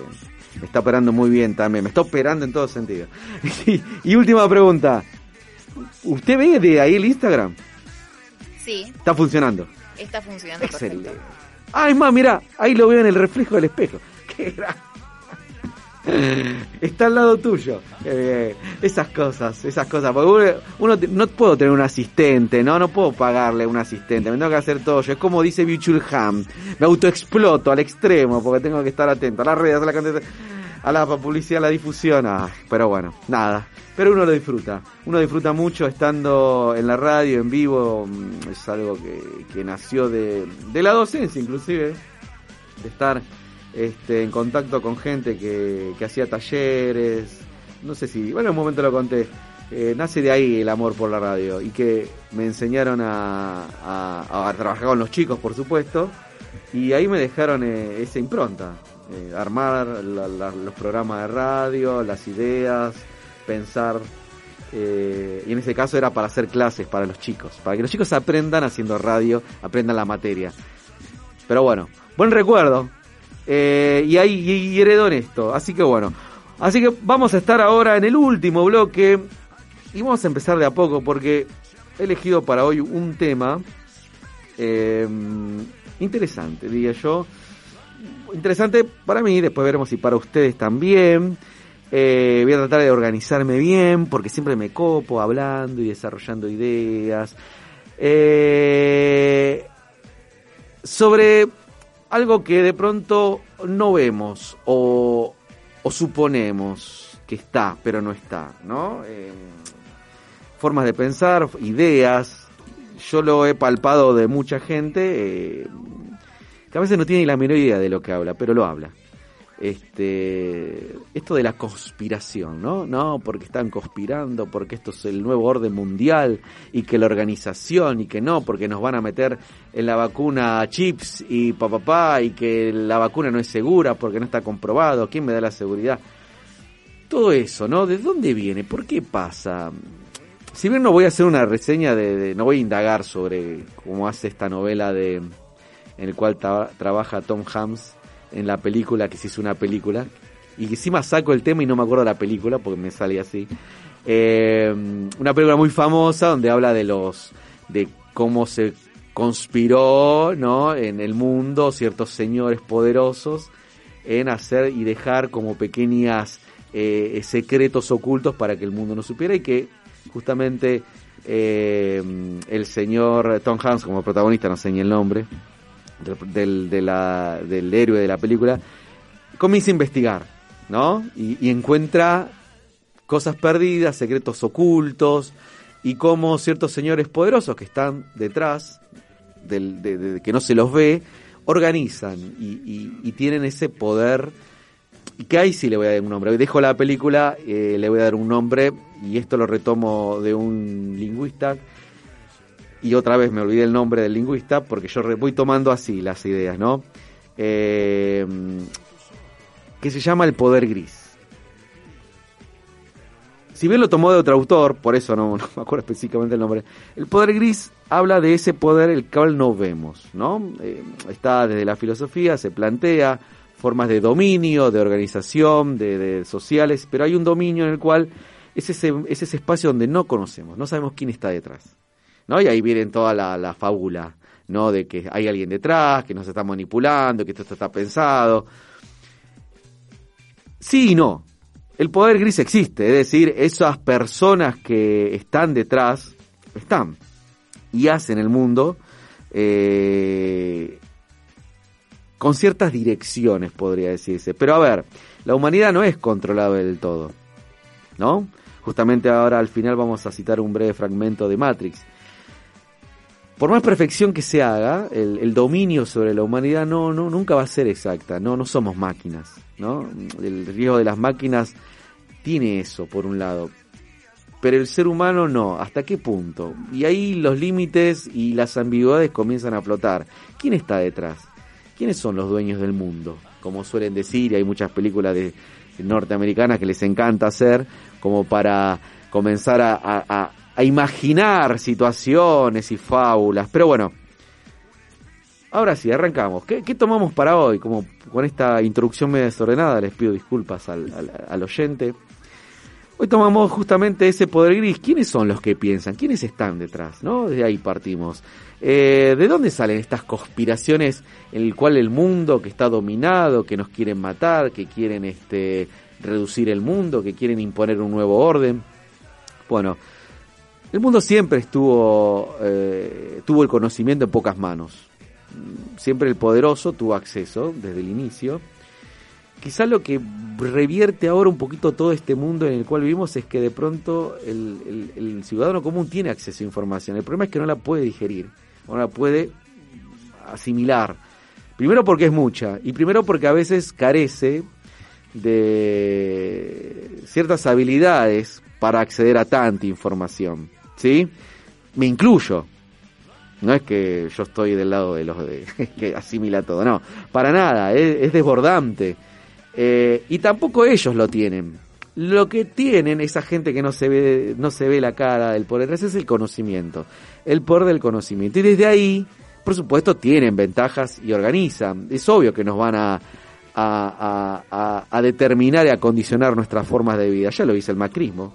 Y es más, fue el mismo dueño, el mismo, uno de los, inclusive no es el, el poderoso, es un brazo de ese poder gris. Si fuera el poder gris, no sabríamos el nombre. Macri dio el nombre. Sabemos quién es la familia Macri. Como también otros, ¿no? Como Trump, en Donald Trump, en Estados Unidos. Pero han dejado verse. O por lo menos han dejado, han puesto por primera vez a representantes directos de ese poder. Y eso un poquito me llevó a pensar, bueno, a ver, ¿qué pasa? ¿Qué, qui- ¿Quién piensa el mundo ahora? ¿Quién está pensando el mundo? ¿No? ¿Quién es el que está decidiendo cómo vivir, cómo organizarnos? Y todas estas ideas conspirativas y del mundo y que nos quieren matar o que nos quieren, están experimentando, jugando con nosotros, eh, me llevó a pensar en, en Malthus. Mm, Malthus es eh, un filósofo ¿no? Eh, del siglo XVIII, Tomás Malthus, que ha desarrollado su pensamiento sobre un mundo que, que, nada, que emergía de una eh, edad moderna que ya era imparable en su, en su forma de desde las corrientes iluministas, desde este, mm, la, la posrevolución francesa y los ideales de libertad, igualdad y fraternidad. Era un mundo que se trastocó y que algo similar está ocurriendo ahora. ¿Por qué? Primero para contextualizar. Primero porque el estallido de las revoluciones industriales se había dado una en el siglo XVIII, por supuesto, y la segunda fue en el siguiente siglo, siglo XIX, y justo él ah, está por ahí, justo en el cruce de siglo. Estamos en esa misma situación. Eh, y puedo parangonar, ¿por qué? Porque ya hubo un estallido en los 90 con todo el tema de las comunicaciones, las redes sociales, el Internet. 2008 fue un punto clave. Mm, No sé si todo el mundo lo tiene en cuenta, pero el estallido de las redes sociales se, se dio en el 2008 y de una manera exponencial. Y es imparable. Y estamos avanzando. Si en el siglo XVIII, XIX, el mundo era veloz, ahora es ultra veloz. Estamos eh, avanzando, pero a pasos agigantados. Pero a la vez también vienen los efectos contrarios, porque nada es gratis, gratuito. Todo avance tiene un costo, y el costo es lo que estamos viviendo ahora. Mínimamente, para no irme de tema, estamos quebrando el mundo por la contaminación y por todo. Pa, pa, pa. Bien. De Malthus voy a tomar la obra que escribió eh, en el 1798, fue publicada en 1798, primer ensayo sobre la población, un clásico, un clásico, que de cual acá hay muchos que hablan, ¿no? Porque la- nos quieren, quieren este, dominar el mundo y están quieren matar a la gente y, y no saben por qué lo dicen. Hay mucha gente que no entiende por qué lo dice. Pero estas ideas no son nuevas ya, y este texto voy a tomar, justamente parte de una idea que anda pululando por varios lados y en los discursos de las personas que no tienen idea, pero se- les encantan las teorías conspirativas, y que la derecha y la ultraderecha está utilizando. Voy tomando fragmentos, porque obviamente es extenso y voy a tomar una parte nada más. Del prefacio. Dice el señor Malthus, la necesidad de que la población se reduzca al nivel de los medios de subsistencia es una verdad evidente, reconocida ya por muchos autores. Pero lo que ninguno ha hecho, que recuerde el autor, es investigar en particular sobre los medios a través de los cuales la nivelación se produce. Y al estudiar los medios de conseguirla, perdón, y es al estudiar los medios de conseguirla cuando aparece, en su opinión, el principal obstáculo en el camino de todo progreso importante de la sociedad.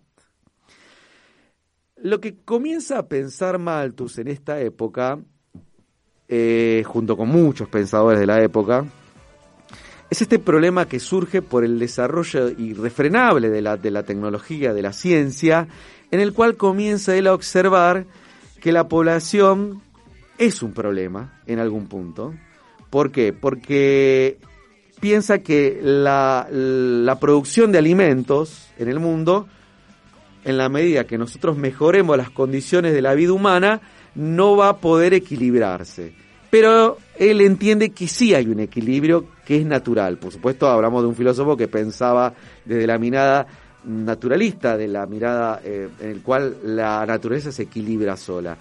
Y ahí donde comienza un debate y un conflicto de época, previo inclusive a lo que después vino en el siglo XIX, ¿no? De la producción en masa, que eso vino casi de mitad y final del siglo XIX. En aquel momento se pensaba que el desarrollo de la tecnología estaba, era imparable y que a la vez la, la población iba a crecer, pero que no iba a haber suficiente comida para abastecer al mundo. Todo eso quedó atrás, quedó refutado porque no solamente en la actualidad se produce a mansalva comida, sino que se desperdicia comida sabiendo que hay gente que se muere de hambre y que podría, con todo lo que se produce en el mundo ahora, nadie podría estar muerto de hambre. Bien, vamos a la segunda parte, vamos ya al capítulo 1. Eh, en esta segunda parte él ahonda sobre esta mirada y él trata de debatir y decir, bueno, a ver, ¿cómo hacemos para poder solucionar este tema? Pero a él lo que le más le interesa en esta obra es decir, ¿cuál es el, la metodología en la cual nosotros podemos aplicar esto y lograr el objetivo de que las sociedades no sufran lo contrario al progreso, es decir, donde de pronto haya mucha superpoblación y que la gente se muera de hambre. Se ha dicho que el hombre se halla frente a una alternativa, dice Malthus, ¿no? O marchar adelante con creciente velocidad hacia mejoras ilimitadas y hasta ahora inconcebibles, o ser condenado a una perpetua oscilación entre la felicidad y el infortunio, permaneciendo siempre, pese a todos los esfuerzos, a distancias inconmensurables del objetivo soñado. Acá comienza a avanzar sobre esta, de- sobre esta eh, inquietud que tiene eh, en el progreso de las sociedades. Vamos a otra parte, página 48, tengo una edición acá de, a ver si tengo el, les pongo el nombre, les digo la edición, de Altaya. Quienes sostienen la perfectibilidad del hombre y la sociedad sienten, a su vez, por el defensor de las instituciones presentes, un desprecio no menos acusado. Le tildan de ser esclavo de los prejuicios más miserables y estrechos. Le acusan de defender los abusos de la sociedad actual, únicamente para continuar beneficiándose ellos. Acá lo que plantea es que hay una disputa en la sociedad de, aquel momento, donde está el que defiende las instituciones y que por defender las instituciones comienza cierta población a decir, bueno, vos estás usando a favor ese poder, ese cargo, es- esa, esa, esa función de funcionario. Vos lo estás a- para tu poder, ¿por qué? Porque hay gente pobre, porque hay gente que está en desigualdad. No hay nada diferente a lo que puede ocurrir ahora, ¿no? Por eso digo que hay discursos que se van repitiendo. Y luego eh, avanza y dice, en este ambiente de enemistad, la causa de la verdad no puede menos de sufrir. La causa de la verdad. Es decir, se pone en crisis o en, en duda la verdad. ¿Quién tiene la verdad entonces? ¿Cómo es que podemos desarrollar si no confiamos en las personas que pensamos que están capacitadas para hacerlo? Situación actual para pagar los políticos no sirven. Claro, ¿y quién va a dirigir a una sociedad si no son los políticos? Y encima teniendo el antecedente del macrismo, que eran todos CEOs, ¿no? Economistas, pseudoeconomistas. Los políticos. En todo caso, también se discutía el rol de la ciencia. ¿Qué hace la ciencia? ¿Qué lugar tiene que ocupar? Avanza un poquito más. Dice, los argumentos de peso por una parte y por otra no tienen la posibilidad de ejercer la influencia que merecen. Cada uno prosigue con su propia teoría sin preocuparse de enmendarla o mejorarla atendiendo a lo expuesto por sus contri- contradictadores. Es decir, la discusión eterna. Yo tengo la razón, no, yo tengo la razón y nunca nos vamos a poner de acuerdo. El amigo del presente, continúa Malthus, el amigo del presente estado de cosas condena todas las especulaciones políticas en conjunto. Ni siquiera se digna examinar las bases sobre las cuales se postula la perfectibilidad de la sociedad. Es decir, nadie se pone a pensar qué ocurre con la sociedad, ¿no? ¿Cómo es que se, se habla de perfectibilidad? ¿Cómo llegamos a la perfección de la sociedad? Estamos hablando de una época del siglo, del siglo XVIII en el cual se pensaba que íbamos a llegar en poco tiempo a la perfección o al, al mundo ideal. Sigue Malthus, y menos aún hace el esfuerzo de exponer honradamente y cabalmente lo que considera erróneo en dichas teorías. Luego critica al filósofo, y como me voy a quedar siempre, me quedo corto de tiempo, vamos a una última parte.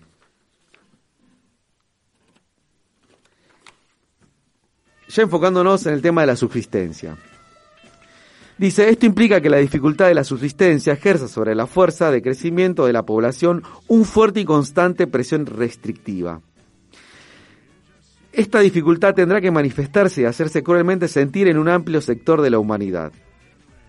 Es decir, él lo que veía es que frente al desarrollo de las sociedades, en la medida que avanzaban y la ciencia avanzaba y mejoraba la calidad de vida, la gente iba a vivir más, tiempo y a la vez, si no terminábamos de educar, él observaba el temor de las clases subalternas, las clases bajas, que ya en ese momento el capitalismo comenzaba a hacer florecer. ¿Por qué?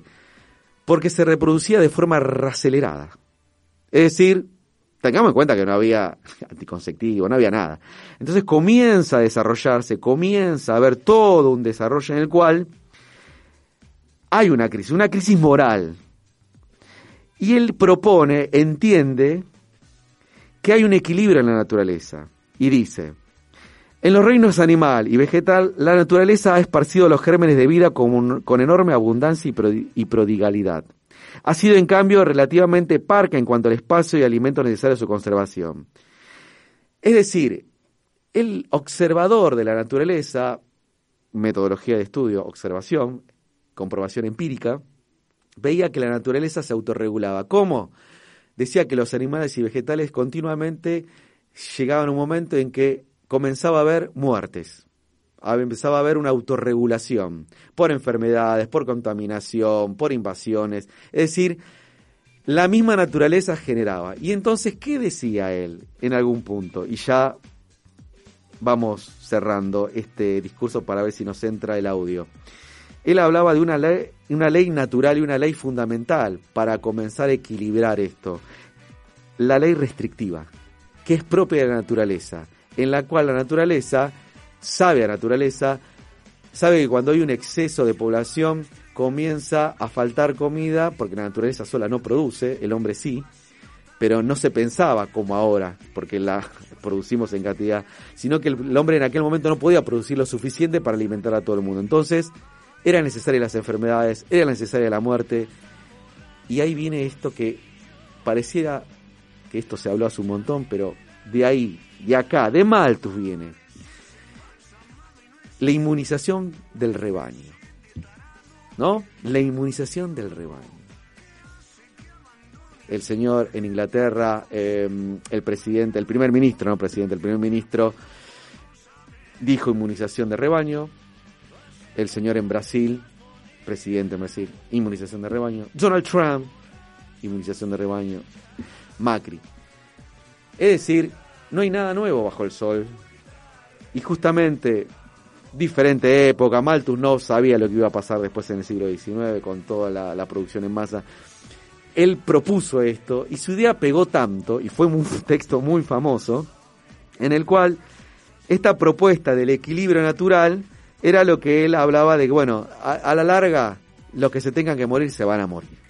Y ahí se mezcló la ley del más fuerte, el darwinismo social, hizo esa historia que la dejamos para el próximo capítulo de este programa, en el cual habla de la, este, por supuesto, de la, de la mirada naturalista y, y- y esa mirada terrible que es, ¿no? De, de- de dejar que se mueran y, y que solo se regula. Como el mercado, el mercado se regula solo. Eh, pero bueno, Quizá la idea era compartir un poquito esto. Vamos a dejar el audio para el próximo bloque porque me faltó algo más. Así que nada, vamos a hacer en dos partes, como siempre. Yo preparo algo y me quedan dos bloques, no solamente uno porque es así. Pero me parece interesante para ir cerrando esta idea, ¿no?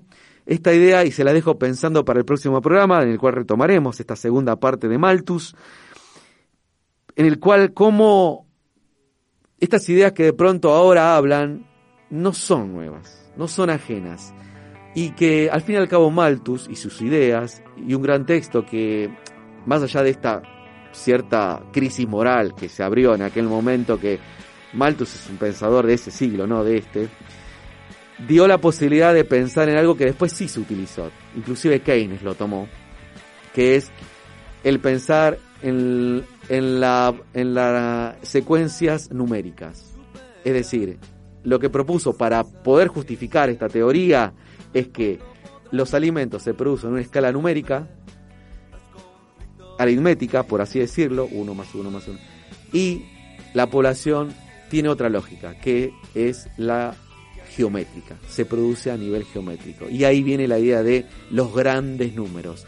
¿Por qué? Porque él decía que los alimentos se producen a un ritmo en el cual no abastece a la población porque la población se reproduce en forma geométrica, es decir, a niveles, a números grandes, a niveles más altos.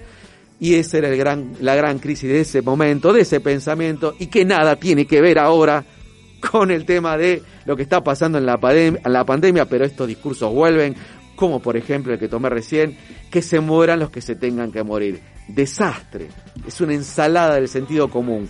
Por eso retomo este tema Malthus, que más allá de las críticas que le podamos hacer, era un pensadero de época y era otra cosa. Así que Muchas gracias a todos por este primer programa, por los que han estado presentes. Vamos a seguir con un montón de cosas más. Me quedó afuera Isaac Asimov.